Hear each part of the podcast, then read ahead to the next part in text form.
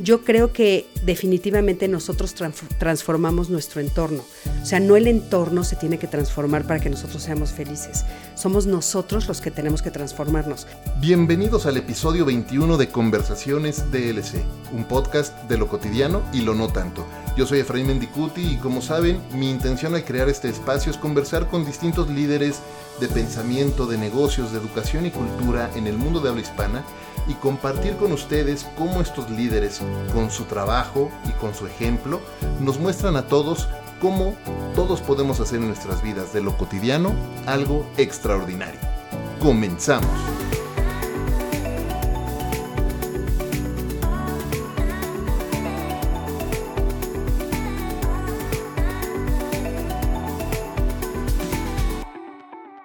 Terapeuta humanista autora del libro Ya basta, acabemos con el bullying, historiadora, coach, conferenciante y conductora del programa de televisión Diálogos en Confianza. Mi invitada hoy ha construido una carrera ayudando a cientos de familias a tratar distintos retos de integración familiar, de bullying y también de vida en familia. Además, fue reconocida con la presea Vasco de Quiroga como Mujer del Año en el 2011. Cristina Jauregui, bienvenida y muchas gracias por acompañarme hoy en Conversaciones DLC. Efra, qué gusto, muchísimas gracias, estoy feliz, me siento muy honrada, me da muchísimo gusto formar parte de esta nueva aventura, de este nuevo proyecto que estás haciendo. Siempre te he admirado y yo creo que esto va a ser un éxito sin duda como todo lo que haces. Muchísimas gracias, Cris. Eh, de verdad que un gustazo. Por fin nos podemos coordinar y ya eh, sentarnos a platicar. Hace mucho que, queríamos hacerlo. Debo de confesarles que hace mucho que, tengo el gusto de conocer a, a Cris y de colaborar también con ella en algunos otros proyectos en el, en el pasado. Pero, ¿qué te parece, Cris, si empezamos por el principio? Me parece muy bien. Eh, te gradúas de la licenciatura en, en historia en el Instituto Cultural Helénico. Sí, sí. Y pocos años después das un brinco del mundo, eh, del mundo del arte al mundo del desarrollo humano. ¿Cómo, ¿Cómo, fue ese salto? es decir, tú, tú, estudiaste historia y de repente te metes a, esto. ¿Cómo, cómo, ¿Cómo fue ese camino que te trajo hasta aquí? Fíjate que, bueno, yo me autonombro como una apasionada de todo lo que tenga que ver con el estudio y el conocimiento soy muy, muy curiosa, muy ambiciosa en todo lo que tiene que ver con, eh, con el rollo intelectual, ¿no? Y el académico, me encanta, y el espiritual y tal. Y entonces, eh, la verdad, Efra, es que yo te podría decir que yo nací siendo terapeuta. Yo me acuerdo a los 12 años, antes no me importaba decir que a los 12 años y no me daba cuenta de lo que estaba diciendo. Hoy que tengo la perspectiva, digo, ¿cómo, ¿cómo, es posible que a los 12 años sepas lo que quieres hacer? Bueno, yo a los 12 años sabía que quería ser psicóloga. Yo lo sabía, siempre lo dije, siempre lo dije, yo vengo a este mundo a ser psicóloga, etcétera, ¿no? Y este, los años fueron pasando y bueno, como dicen por ahí, tú haz tus planes, cuéntaselos a Dios para que se ría porque te los va a cambiar, ¿no? Y entonces efectivamente pues mis planes cambiaron. Yo me embarazo muy jovencita y entonces empiezo una vida en pareja y este y una vida maravillosa, feliz, que estuve muy contenta casada y con tuve tres hijos de ese primer matrimonio, ahora tengo otro matrimonio como bien sabes, pero entonces mi vida como que se desvió un poquito. Una de las cosas a las que siempre siempre he estado cerca es todo el mundo del arte. Eh, gracias a mi mamá, que bueno, pues es una mujer a la que admiro profundamente, eh, mi vida estaba rodeada de todo lo que tuviera que ver con arte. Eh, yo recuerdo mis primeros pasos, o sea, de veras, de veras, corriendo entre los balcones de Bellas Artes, o sea, jugando en Bellas Artes, corriendo con mi hermana, cuando no había nadie, por supuesto. Y este, o sea, el arte había sido parte de mi vida siempre. Entonces, cuando yo empiezo mi, mi vida como de mamá, eh, una de las cosas que, siempre, siempre tenía yo como de inquietud era pues hacer una carrera. Y pues no la había hecho precisamente porque estaba con todo esto de ¿A ser qué edad tuviste tu primer bebé? A los 20, a Jimena. Ajá. Yo, digamos que salí un poco más tarde de, la preparatoria porque yo me voy a estudiar un año fuera, me voy mm. a estudiar un año a Europa y entonces regresando no, no rivalido y este y entonces algo un poquito más grande, ¿no? Y entonces, bueno, pues digamos que al final de la prepa yo me embarazo. Y entonces este platicando con mi mamá, yo le decía, oye, esta es una inquietud que siempre he tenido y quiero seguir estudiando. Y entonces me comenta de esta posibilidad de estudiar en el Instituto Helénico, que en ese entonces y todavía creo que es más o menos similar, eh, era como una extensión de la UNAM. Era como un paraíso, Efra, no lo podías creer. Entonces, y estaban ahí, estaba la carrera de historia. Y entonces, pues me llamó mucho la atención y dije, ¿por qué no? Y entonces fui a, a ver este, pedí una beca, porque en ese momento yo no podía pagar, aparte de las escuelas de mis hijos, eh, una, una universidad me otorgaron la beca, o sea, de las ganas que me vieron, de que yo tenía ganas de veras de estudiar, y decidí estudiar historia. No era historia del arte, era historia, ¿no? Entonces, para mí fue maravilloso, me la aventé en cuatro años, entonces, mientras mis hijos estudiaban y hacían tareas, yo también, ¿no? Ya habían nacido los tres. Ya habían nacido los tres. No, los dos, dos, dos, perdón. Los dos primeros. Y este, y recuerdo a Jimena, la más grande, diciéndome, mami, ¿por qué no eres normal? Todas las mamás salen, eh, vivimos en un condominio horizontal, y todas las mamás salen a jugar y con sus hijos y a platicar mientras tú estás adentro. Yo, mi amor, es que estoy estudiando una carrera, algún día lo entenderás. Bueno, ahora mi hija tiene hasta una maestría. O sea, obviamente lo entendió, ¿no? Y este, y entonces, bueno, pues me aviento a la carrera de historia, que para mí fue fascinante, me encantó, pero la verdad que mi inquietud siempre había sido ayudar a la gente. O sea, yo desde niña sabía que yo lo que quería era ser este, psicóloga. Y en ese inter, una amiga muy querida, que hasta hoy es muy querida para mí, me platica del desarrollo humano. Y entonces me dice, fíjate, Cris, que yo iba a Efra a Gandhi o al sótano y compraba todos mis libros de historia, porque ya sabes que lees muchísimo en historia, y, y salía con otros libros. O sea, títulos que me llamaban la atención. Que no eran de historia. Que no eran de historia, ¿no? Y entonces yo gastaba un dineral en libros, bueno. Y entonces un día llega esta amiga y me dice, ¿ves todos esos libros que compras y esos títulos que compras, crees que te fascinan? Y le digo, sí, me dice, eso se llama desarrollo humano. ¿Por qué no averiguas de qué se trata? Y entonces es cuando yo acabo la carrera de historia, averiguo qué es el desarrollo humano y dije, es que esto es lo que yo siempre he estado buscando. Y me mueto otra vez a desarrollo humano. Ahí sí, ya con tres hijos. Ya había nacido la tercera. Y entonces, pues bueno, ese es como yo doy el brinco y de repente me doy cuenta que para mí había sido una bendición del universo porque me siento muy afortunada de cómo se me abren los caminos. Haber estudiado la carrera de historia fue maravilloso porque de repente me dio una forma de ver el mundo que tenía mucho que ver con el desarrollo humano y sobre todo, por ejemplo, esto de leer entre líneas, Efra. Para mí ha sido una de las cosas más increíbles que la carrera de historia me dejó. O sea, nos enseñan a leer entre líneas, nos enseñan a interpretar en, una, en la carrera de historia, eh, a cotejar las dos visiones, la visión de los liberales con la, con la, visión de los conservadores, por ejemplo. Imagínate eso para mí a nivel de terapeuta lo que significó. Claro, debe ser una habilidad, una competencia, mejor dicho, para que para poder dar terapia y ayudar a personas, cotejar los distintos lados de una historia Sí. Eh, súper útil. Súper útil. Y entonces, claro, ahí es cuando yo me doy cuenta, claro que voy a poder ser terapeuta de pareja, ¿no?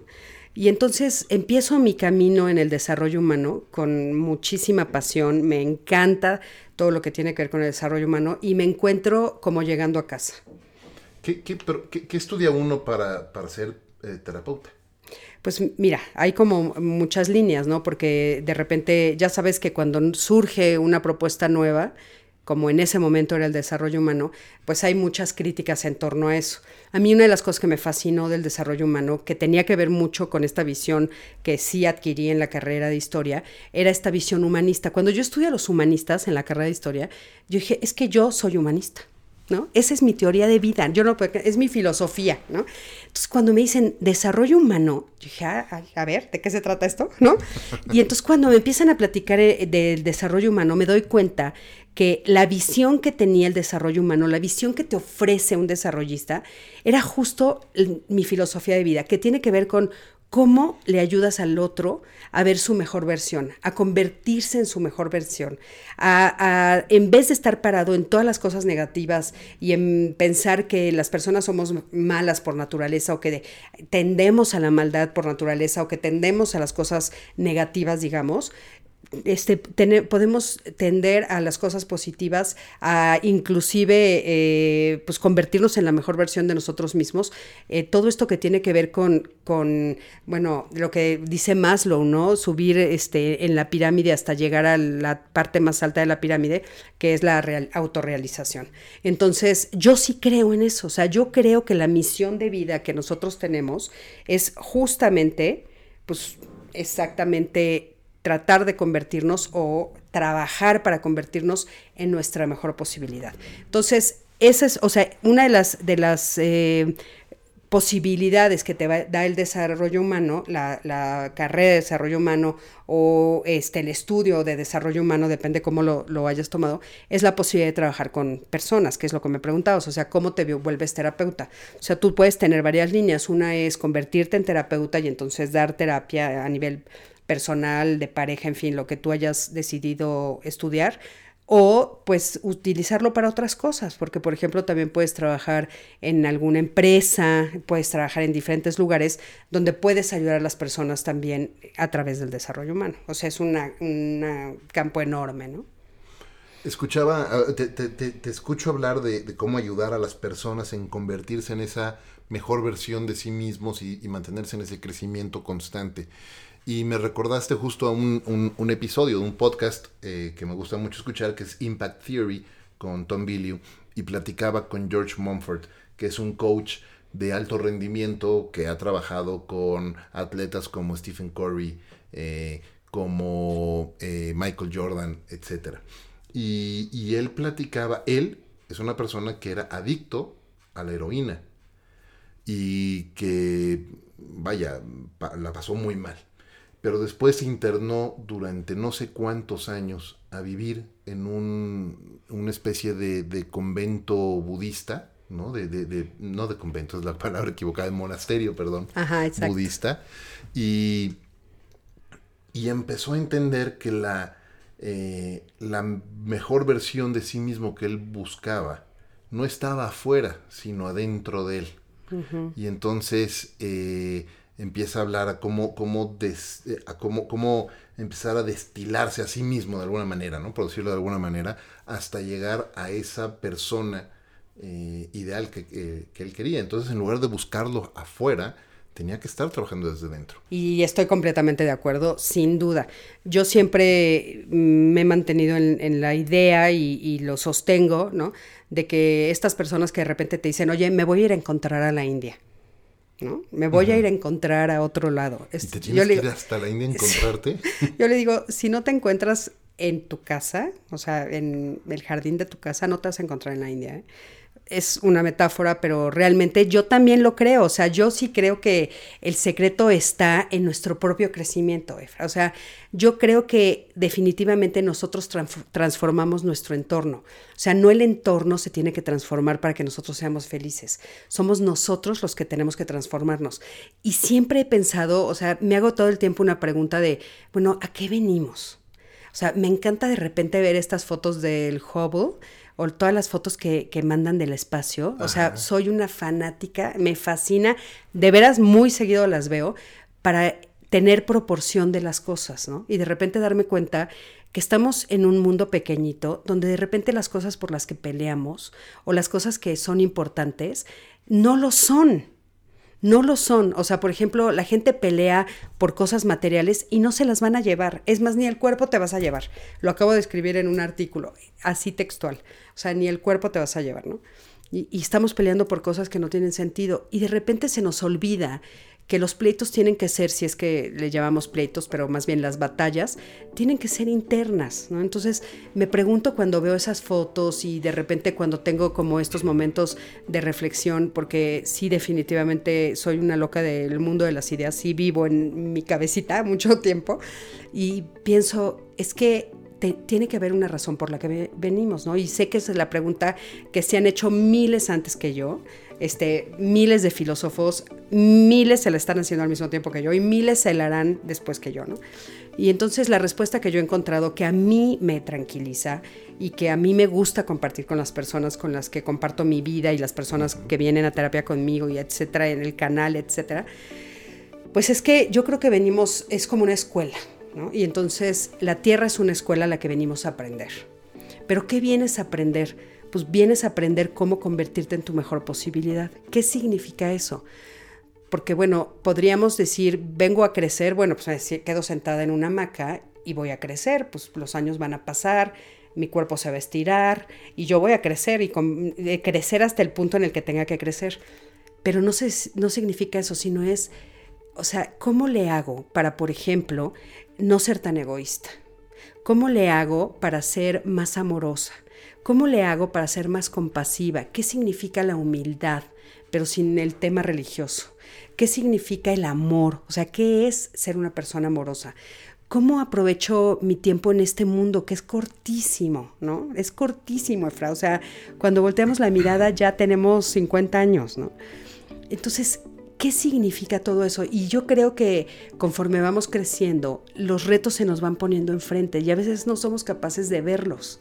De repente no nos damos cuenta que cierto problema o cierta situación a la que le llamamos problema es justo lo que nos está demostrando lo que nos falta, ¿no? Estaba hablando hace poquito con una persona que realmente uno de sus grandes problemas en este momento, porque no significa que tenga que ser por el resto de su vida, es su relación con su enojo cómo lo trabaja, cómo lo maneja y el efecto que eso hace a su pareja, a sus hijos, a su familia extendida, a ella misma, ¿no? El enojo que maneja todos los días. Entonces, el reto de ella en este momento de vida, en este momento que ella está viviendo, es justamente este, regularlo. Saber que el enojo es una de las herramientas más increíbles que podemos tener que si la, planteamos para nuestro favor, por ejemplo, pues me cuida muchísimo. Yo al enojo lo he convertido en un abuelo. Lo veo como si fuera un abuelo. Y entonces, por ejemplo, cuando voy a dar una conferencia y me empieza, me empiezo a enojar, no, perdón, este, me estaba confundiendo con el miedo. El enojo, en el, el enojo yo lo veo como una barrera que no me deja pasar, que no me deja comunicarme. Después les digo lo, del miedo, que es el abuelo que me Ahorita regresamos al miedo, Pero es el, el enojo es como una barrera que no me deja acercarme a ti. Es como si yo tuviera una barrera llena de espinas. Y entonces, si yo me quiero acercar a ti, el enojo no me lo permite. El enojo hace que aparte, bueno, como hemos visto y como lo hemos visto también en la película esta de las emociones, que es increíble, es como si te llenaras de fuego y entonces te llenas de humo y no puedes ver al otro, pero no solamente, o sea, no puedes ver al otro, no te puedes ver a ti mismo. ¿No? Entonces, el enojo hay que regularlo y hay que saber para qué nos sirve. El enojo es cuando yo siento que alguien cruzó una meta, cruzó uno de mis valores, algo que a mí, para mí es importante y que considero que tú lo pisaste. Se, metió con tu, con tu lado de la cancha, ¿no? He estado, estado estudiando mucho sobre, sobre cómo dar retroalimentación, que es toda una una habilidad que hay que, aprender a desarrollar, ¿no? Y una de las eh, condiciones básicas que te enseñan justo cuando estás eh, para proveer feedback o retroalimentación de manera eh, útil y accionable es no te pases del otro lado de la cancha. Respeta el espacio de las otras personas.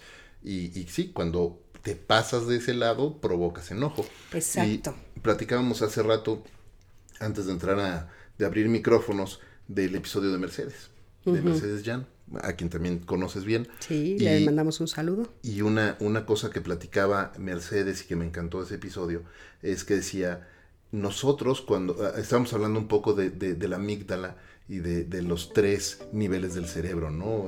El, el, el, el ah, reptiliano, el medio y luego el neocórtex.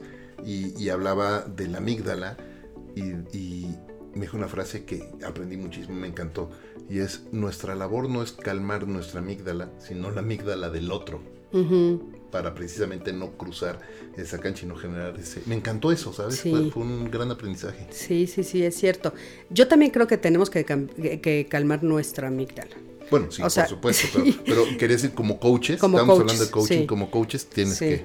Como terapeutas también, pero fíjate, es bien importante poder calmar la nuestra y aprender a calmarla para entonces poderle encontrar, dirigir el camino. Creo, ¿no? O sea, creo que eso es importantísimo. Y esto de la cancha, por ejemplo, pero estoy de acuerdo lo de la cancha, pero de repente la pregunta que a mí me hacen aquí mucho, muchas veces es, ¿qué este significa la cancha? O sea, ¿qué es la cancha?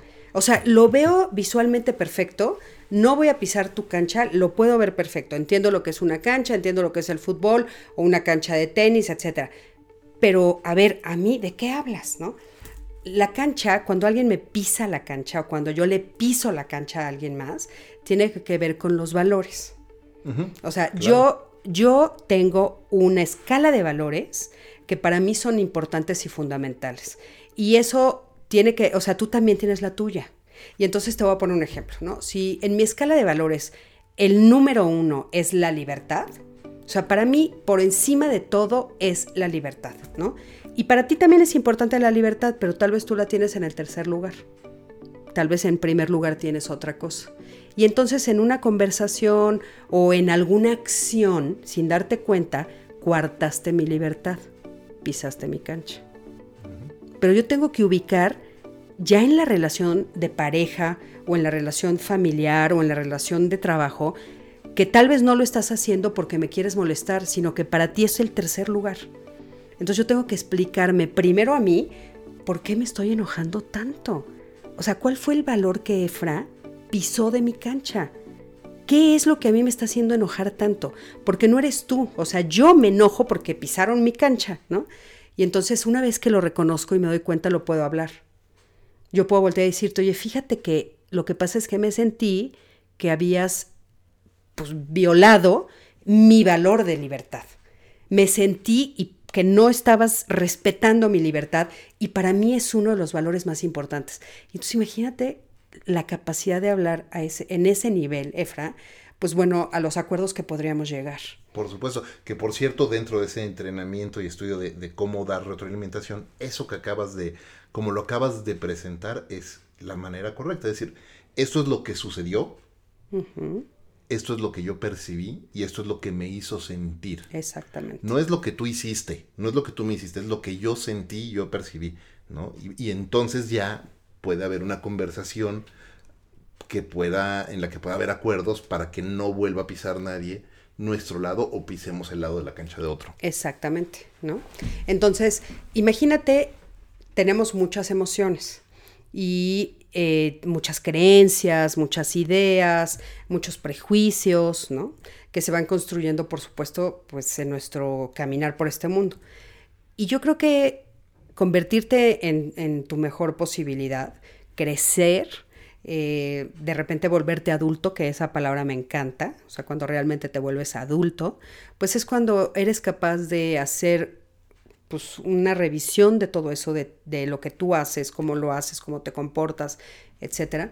Y entonces decidir de una manera lo más objetiva posible, a veces por eso es muy bueno platicarlo con alguien más, que te ayuda a ser objetivo, pues qué cosas son tuyas y qué cosas no. O sea, qué prejuicios pues, tal vez quieres guardar, ¿no? O qué ideas, con cuáles ideas te quieres quedar, eh, con qué actitudes tú quieres vivir con respecto a las emociones, pues bueno, tú cómo quieres expresarlas, ¿no? Y entonces, bueno, creo que en ese, cuando llegas a ese punto que aparte tiene muchísimo que ver con la conciencia y con la construcción y la extensión y con subir a niveles de conciencia más altos, digamos, por decirlo de una manera, o como lo maneja Ken Wilber, pues es de repente darte cuenta que, bueno, pues eso te estorba, y que entonces a mí me estorba de repente estarme enojando todo el tiempo.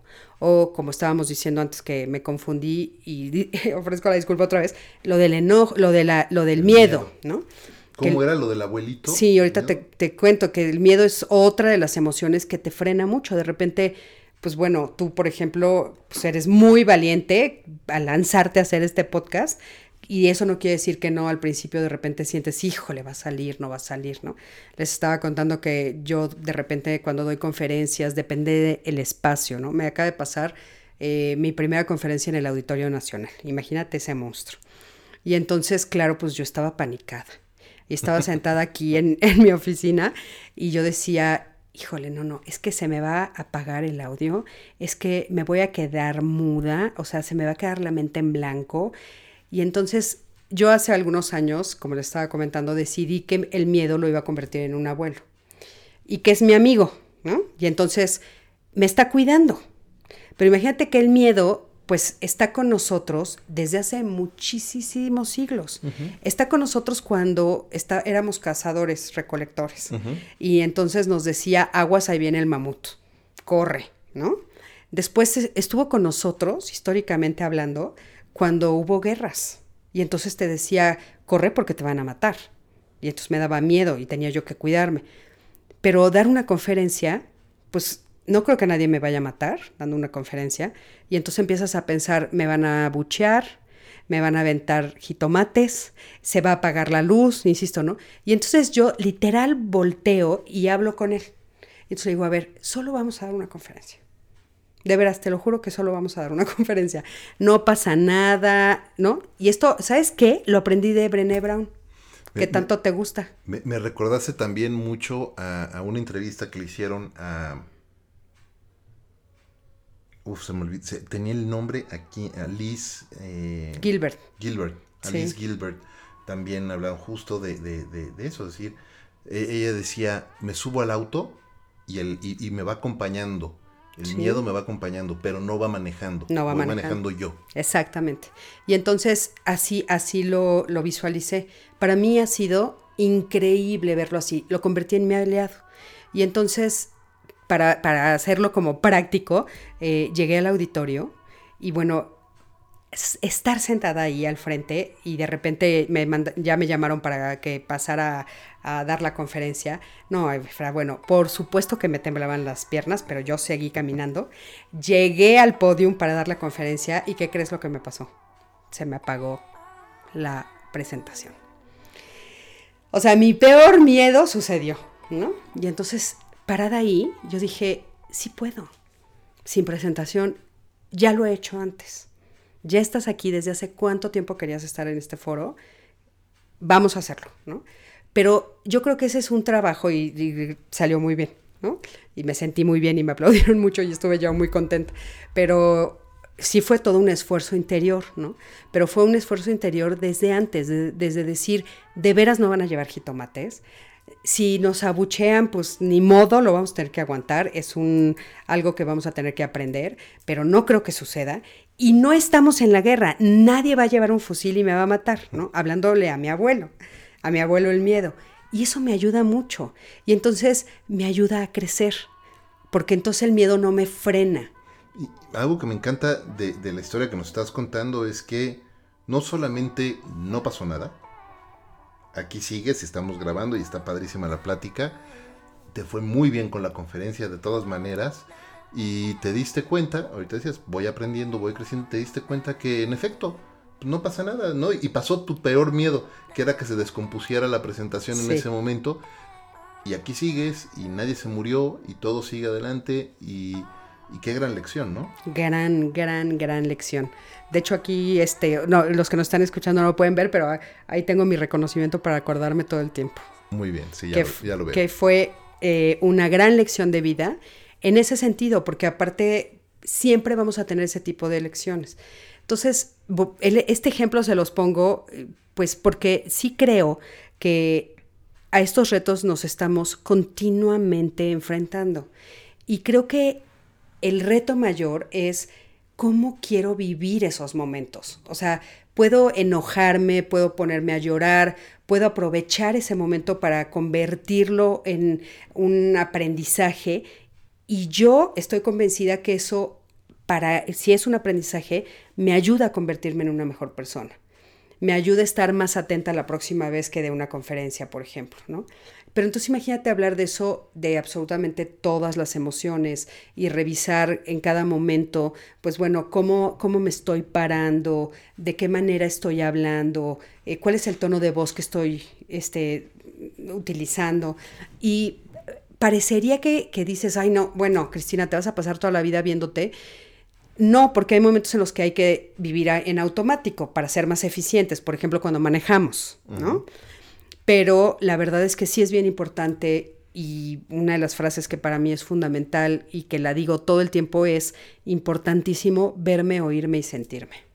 Yo creo que ese es el secreto que yo más comparto con, las personas que vienen aquí a terapia conmigo eh, que, intento que se lleven esa herramienta que me parece extraordinaria, la capacidad de poder verme, oírme y sentirme. y entonces, y reflexión. y entonces decir, esto de mí no me gusta, ¿cómo lo cambio?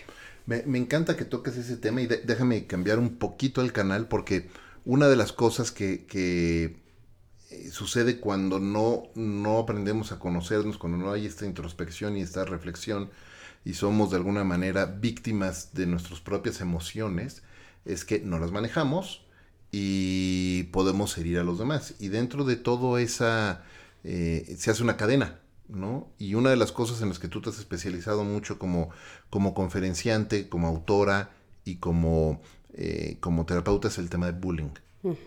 que, me, que, me, imagino, y hablo desde mi ignorancia total del tema, eh, que se desata mucho precisamente del mal manejo de las emociones en una persona, ya sea un niño o un adulto, quien sea el bullying, y la familia o el ecosistema alrededor de esa persona.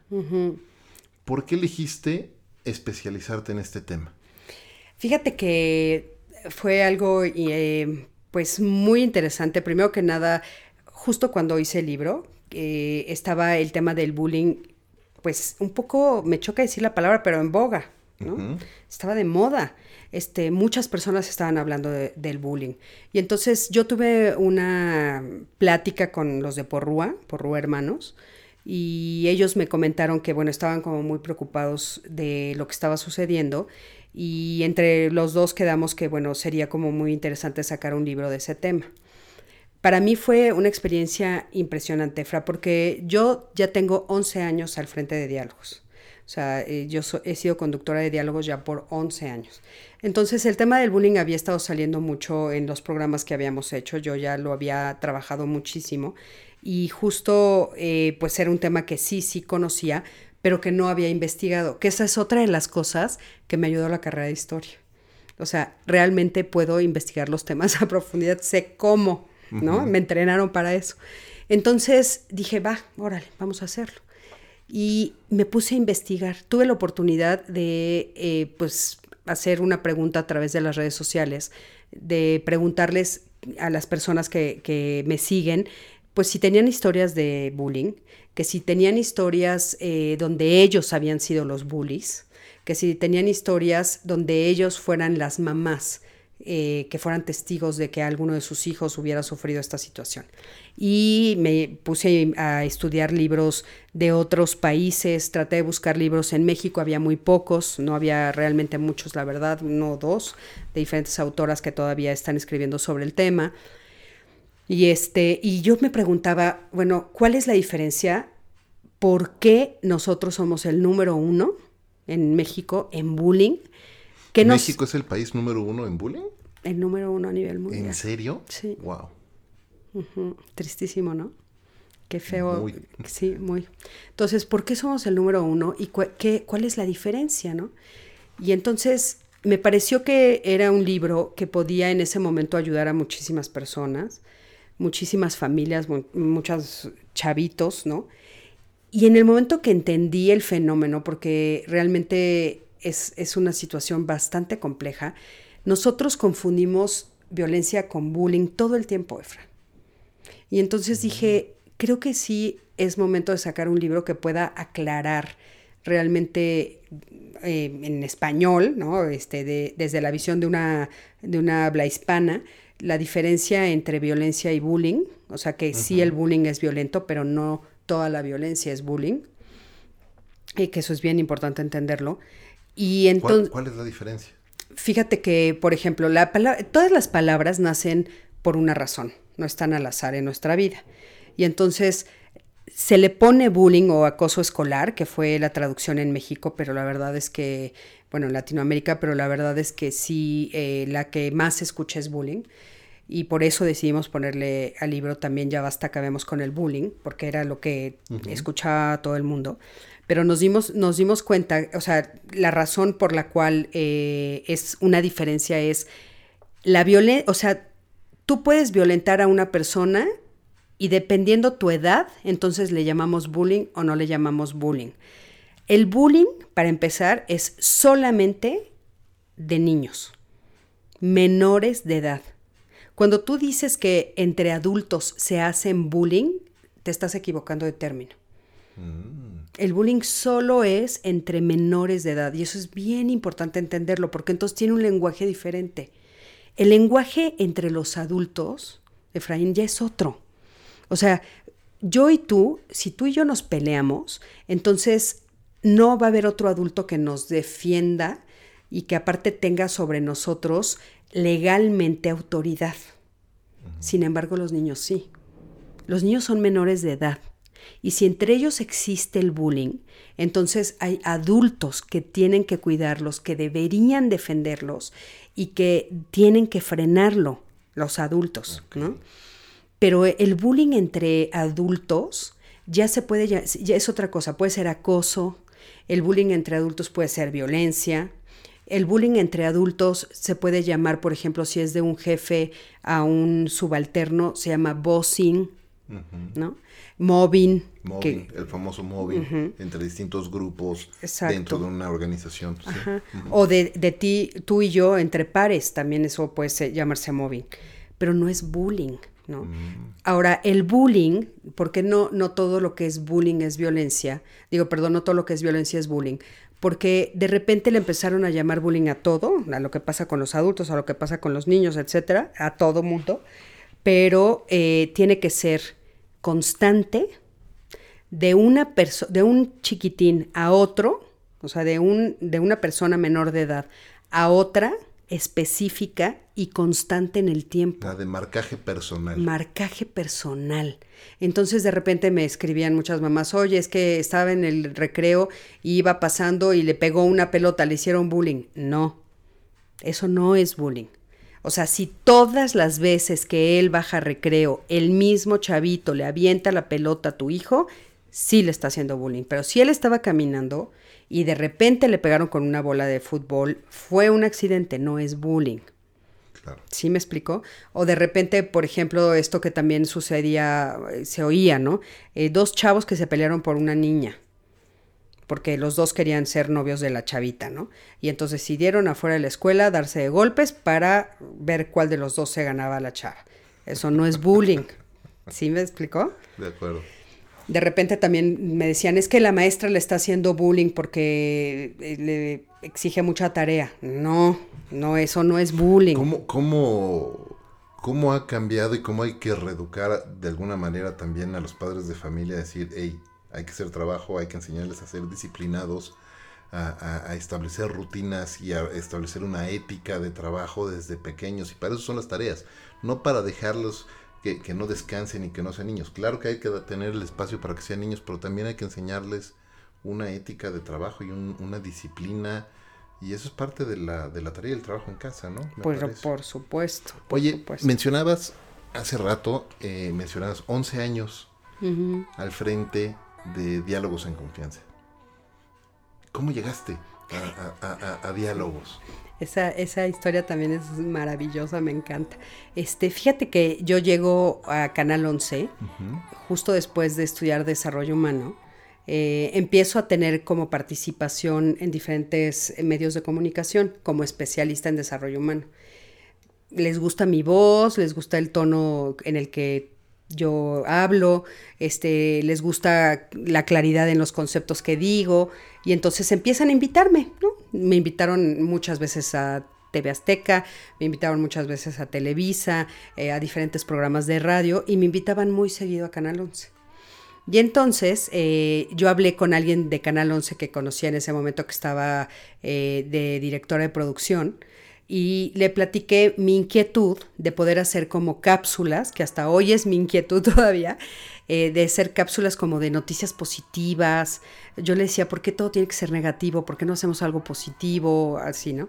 Y eso yo, yo le llegué con ella y le, hice la propuesta. Y entonces le dije, oye, ¿no me podrías ayudar a hacer como una propuesta? Porque pues, yo no estudié comunicación. Eh, para presentarla, ¿no? Y me dijo, ¿a quién se la quieres presentar? Le dije, pues no sé, a TV Azteca, Televisa, algún, algún este, televisora que la quiera. Y entonces me dice, ¿cómo, Cris? ¿Tú quisieras este, conducir y estar así?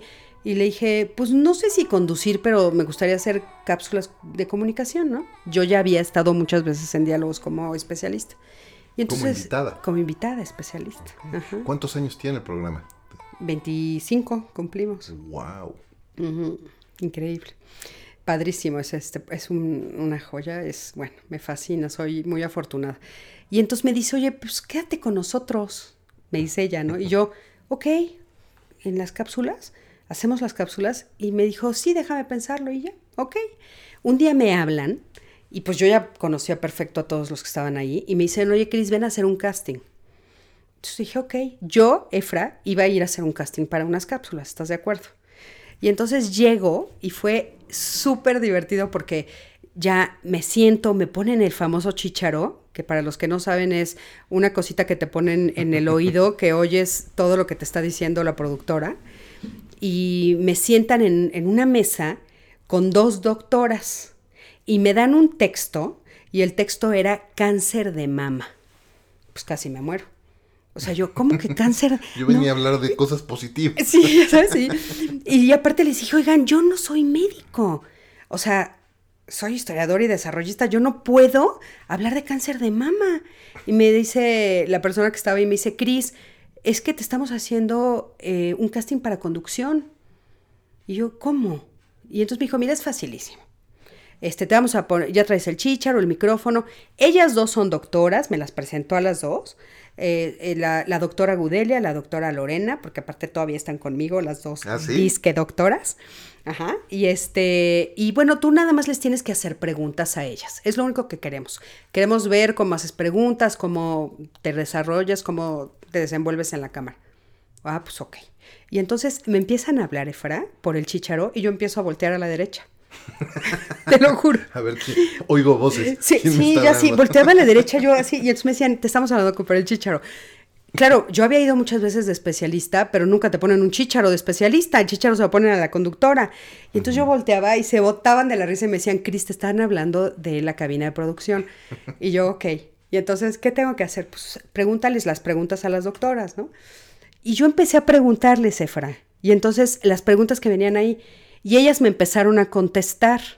Lo que me dijeron era mentira, pero yo se los creí. Porque eran doctoras, ¿estás de acuerdo? Ajá. Y entonces, oiga doctora, ¿y entonces cómo se detecta el cáncer de mama? Y ella me contestaba, oiga doctora Lorena, ¿y cómo se detecta este cuando está en sus primeros pasos? ¿no? Y me contestaba. Y ya desarrollé la, la- este, o sea, hice las preguntas, me dijeron, perfecto, está bien, nosotros te avisamos. Me fui a mi casa. Y de repente, como a la semana, me habla esta amiga y me dice, ¿estás sentada? Y le digo, por, siéntate. ¿No? Y yo, ok. Y entonces me dice, Cris, eres la próxima conductora de Diálogos en Confianza. Y yo, ¿qué? ¿Por? Sí. ¿Por qué? ¿Cómo? O sea, ¿cómo sucede esto? Y me dijo, la- la- el- lo que te hicimos es una prueba para conducción de diálogos. Diálogos va a tener un cambio este, radical. En ese momento estaba solo Fernanda Tapia toda la semana. Ajá, Fer Tapia también. Fer- Fer una, Tapia. una vieja conocida también. Sí, la Fer, sí, sí, que tanto la queremos también a la Fer. Y este, y pues Fer va a estar lunes, martes y lunes, miércoles y viernes, y tú vas a estar martes y ¿Y jueves. Fer sigue con, con, con diálogos? Sí, sí, fecha? sí, seguimos las dos. Muy bien. Sí, y entonces, este, yo, ok, bueno, te tengo que confesar que dos semanas no dormí. O sea, ¿tú sabes lo que eso significaba para mí? Claro. El cambio de vida que significaba y el regalo del universo. O sea, si mi misión, lo que yo veía, mi, o sea, mi pasión en la vida, la razón de mi ser era, pues, poder ayudar a la gente a cambiar y tratar de ayudarlos a convertirse en su mejor posibilidad. Imagínate que me regalaran eso. No, no, bueno, yo no lo podía creer. Entonces, pues fue maravilloso para mí. Ya llevo 11 años, Efra. O sea, estoy feliz. Ahora ya no volteo cuando me hablan en el chicharo. Ya lo tengo dominado. Pero pues a raíz de eso han- se han abierto muchísimas puertas y... Qué, qué increíble. Oye, y déjame hacerte otra, otra pregunta, porque justo ahorita decías, eh, fue un regalo de vida y te cambió la vida. Llevas 11 años al frente eh, de, como conductora de diálogos en confianza, eh, como desarrollista, como terapeuta, eh, como conferenciante, como autora, como mamá de tres. Eh, Como ¿cómo- pareja. Como pareja, ¿no? Tienes distintos roles. ¿Cómo balanceas hoy tu, todos esos roles en los que juegas el día a día, todos los días. Porque, y, no nada más, no nada más esos, también me faltó el de empresaria. Entonces, ¿cómo, cómo, ¿cómo mantienes ese balance entre todos esos roles en el día a día? Pues fíjate que la verdad es que trato de que las cosas que elijo siempre tengan que ver con un sentido de vida, con mi sentido de vida. O sea, yo creo que de todas estas cosas que acabas de nombrar, Efra, no hay una de ellas que no tenga un significado profundo para mí, que no me llene de satisfacción. O sea, yo me levanto en las mañanas y pienso en venir a trabajar y me, me gusta lo que hago. O sea, de veras realmente, por eso digo que es un regalo del universo, este es un regalo de, de, lo, que, lo que creas que existe en el más allá de nosotros. O sea, de veras digo, soy muy afortunada. Y entonces me levanto y dar terapia me fascina, me fascina. Cuando a mí me preguntan, Cris, ¿no te cansas? No, no me canso. O sea, ¿no te llevas los problemas a tu casa? No. Diálogos me fascina. Eh, escribir, bueno, me vuelve loca, porque ahorita estoy escribiendo mi columna en el semanario, el libro este de, de Ya basta acabemos con el bullying. Y a veces un poco lo que me pasa, Efra, es que tengo que tomar decisiones en los momentos en los que las cosas me enfrentan. Por ejemplo, me fascinaría seguir escribiendo libros. Tengo no sabes cuántos en el tintero, pero en este momento no puedo, porque tengo que elegir otras cosas. Por ejemplo, eh, tengo que comer. ¿no? Este mundo también se maneja con monedas y billetes. Y entonces de repente tengo que decidir algunas cosas que sí me van a dar esa posibilidad de seguir manteniéndome y seguir produciendo. Entonces creo que el momento llegará. Pero la elección que hago por dejar de escribir, por ejemplo, ahorita que es una de mis grandes pasiones, o sea, del libro, porque sí estoy escribiendo en el semanario este, cada 15 días, eh, pues bueno, tiene que ver con seguir dando terapia, que por supuesto ahí es un ingreso importante para mí, cuidar mi programa de Canal 11, tratar de buscar otros medios de comunicación que me contraten y que entonces yo pueda tener también otro tipo de ingresos. Y pues bueno, sí, efectivamente empresaria, ahorita estoy justamente en la preparación de un proyecto padrísimo, que no, no puedo decir más todavía, este, pero pues un proyecto que es muy ambicioso, donde realmente el objetivo principal es ayudar a las personas a convertirse en su mejor posibilidad, pero pues ahí sí creo que también van a llegar monedas y billetes. Entonces, esa es como. Ya nos contarás un poco más eh, alguna, alguna, alguna otra vez que nos volvemos a, juntar para, para grabar. Déjame, déjame, nos estamos acercando ya hacia el final del episodio, pero no me quiero ir sin preguntarte sobre, sin, sin platicar contigo sobre hábitos y rutinas.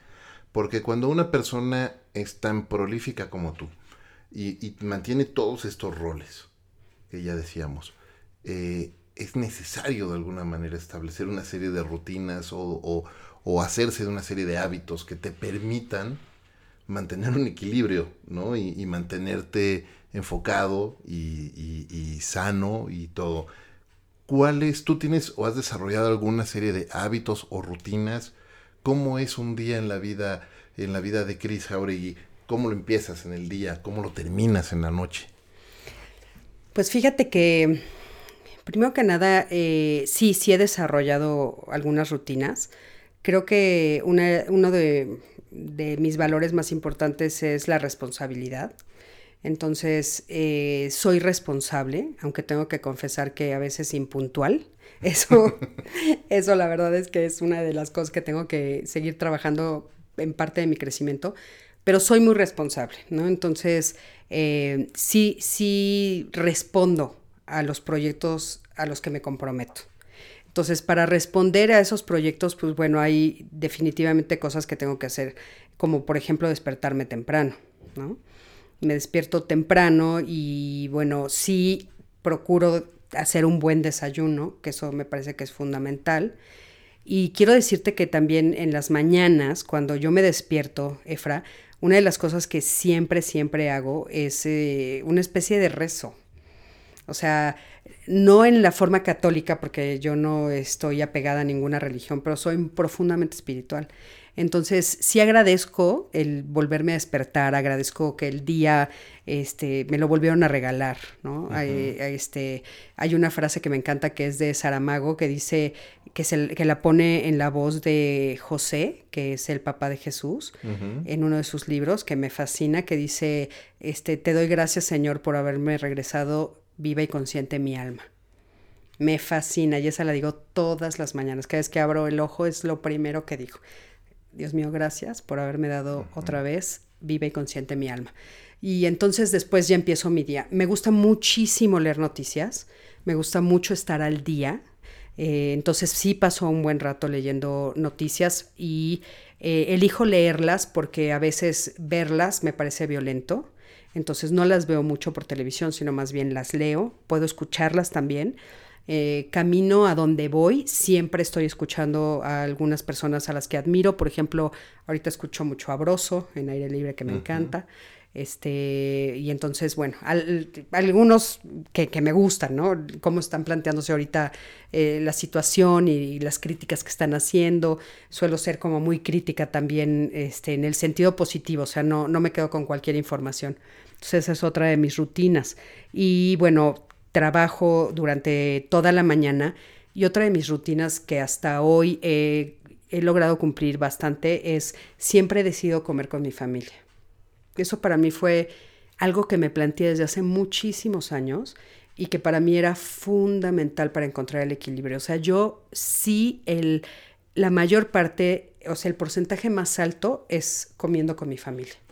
Me, encanta escuchar eso porque y me queda claro que es uno de tus no negociables en tu vida. No negociables. Y los no negociables en nuestras vidas son importantísimos para poder encontrar justo ese balance y ya me han escuchado compartir en otros episodios. Para mí, uno de mis no negociables es todos los días desayunar en casa con mi familia como si fuera domingo.